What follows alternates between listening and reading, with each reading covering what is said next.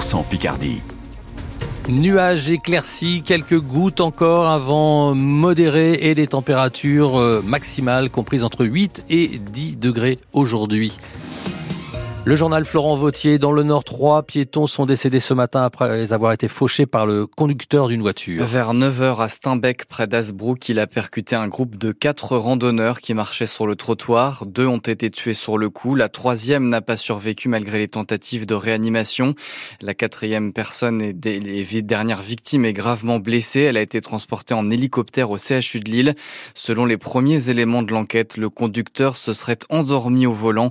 Il est actuellement en garde à vue. L'endive des Hauts-de-France est-elle en danger? Elle représente 90% de la production nationale. L'association des producteurs d'endives de France a envoyé la semaine dernière une lettre au Premier ministre Gabriel Attal.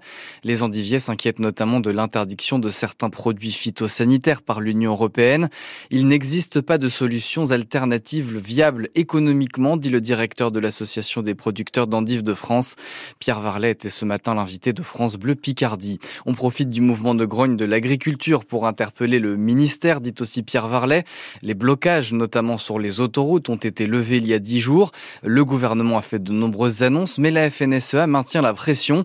Le premier syndicat agricole espère du concret d'ici le début du Salon de l'agriculture à Paris le 24 février, car pour l'instant le compte n'y est pas, estime Arnaud Rousseau, le président de la FNSEA on a suspendu le mouvement en disant qu'on se mettait au travail pour obtenir un certain nombre de réponses très concrètes dans nos fermes. Et euh, près de dix jours après la suspension de ce mouvement, le tempo, le rythme n'est pas le bon. Il y, a, plusieurs sujets sur lesquels on n'est pas dans le bon tempo. J'ai parlé euh, du plan élevage qu'on nous a annoncé pour le salon de l'agriculture et je l'ai dit au moment où nous nous parlons, pas le début d'une réunion, pas le début d'un coup de fil pour caler euh, les choses. Sur le plan euh, environnemental, des annonces ont été formulées par euh, Christophe Béchu, le ministre de l'écologie, notamment concernant le raccourcissement des délais, ce qui est une bonne nouvelle. Mais la réalité concrète mesurée sur le terrain, notamment dans le Pas-de-Calais la semaine dernière, c'est que le curage n'est pas fait comme il faut. Voilà, c'est tous ces sujets très concrets qui questionnent les agriculteurs, qui font penser qu'on n'est encore une fois pas dans le bon rythme. Arnaud Rousseau, le président de la FNSEA, sera de nouveau reçu demain avec les jeunes agriculteurs par le Premier ministre Gabriel Attal.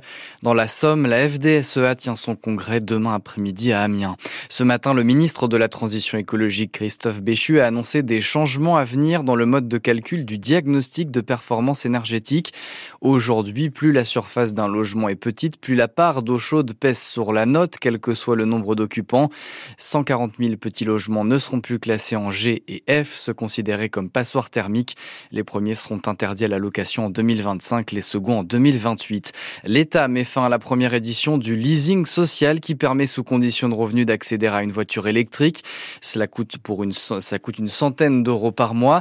L'objectif initial est dépassé avec plus de 50 000 commandes faites depuis une plateforme en ligne, bien au-delà des près de 25 000 véhicules prévus initialement.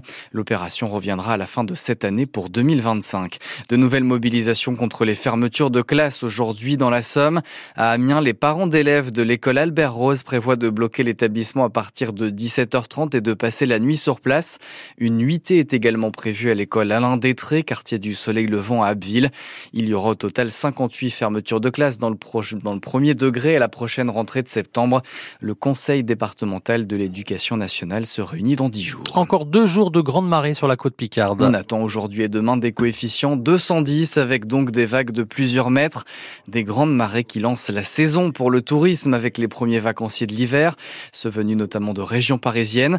Lison Bourgeois, vous êtes allé sur la pointe du Hourdel, près de Saint-Valery, où ce premier week-end de vacances a semble-t-il été une réussite. Sur la plage de Galets, tout le monde essaie d'apercevoir les phoques au milieu des vagues.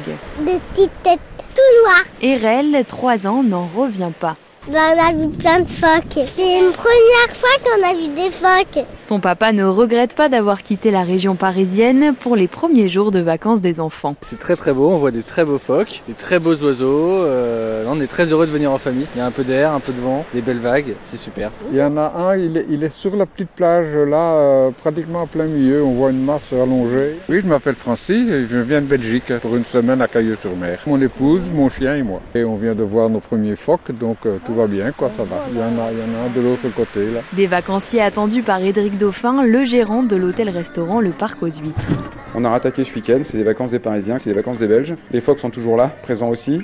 Regardez les voitures qui passent là, c'est aussi des locaux, hein, c'est des gens du 62. Il n'y a pas que les vacanciers non plus, hein. on a souvent des gens euh, qui viennent de Péronne, d'Albert, de Béthune, d'Amiens. On les habitués qui savent que dès qu'on rouvre, bah, ils viennent et puis ils viennent contempler la, la baie. Quoi. Et le professionnel assure que le restaurant est toujours bien rempli les jours de grande marée.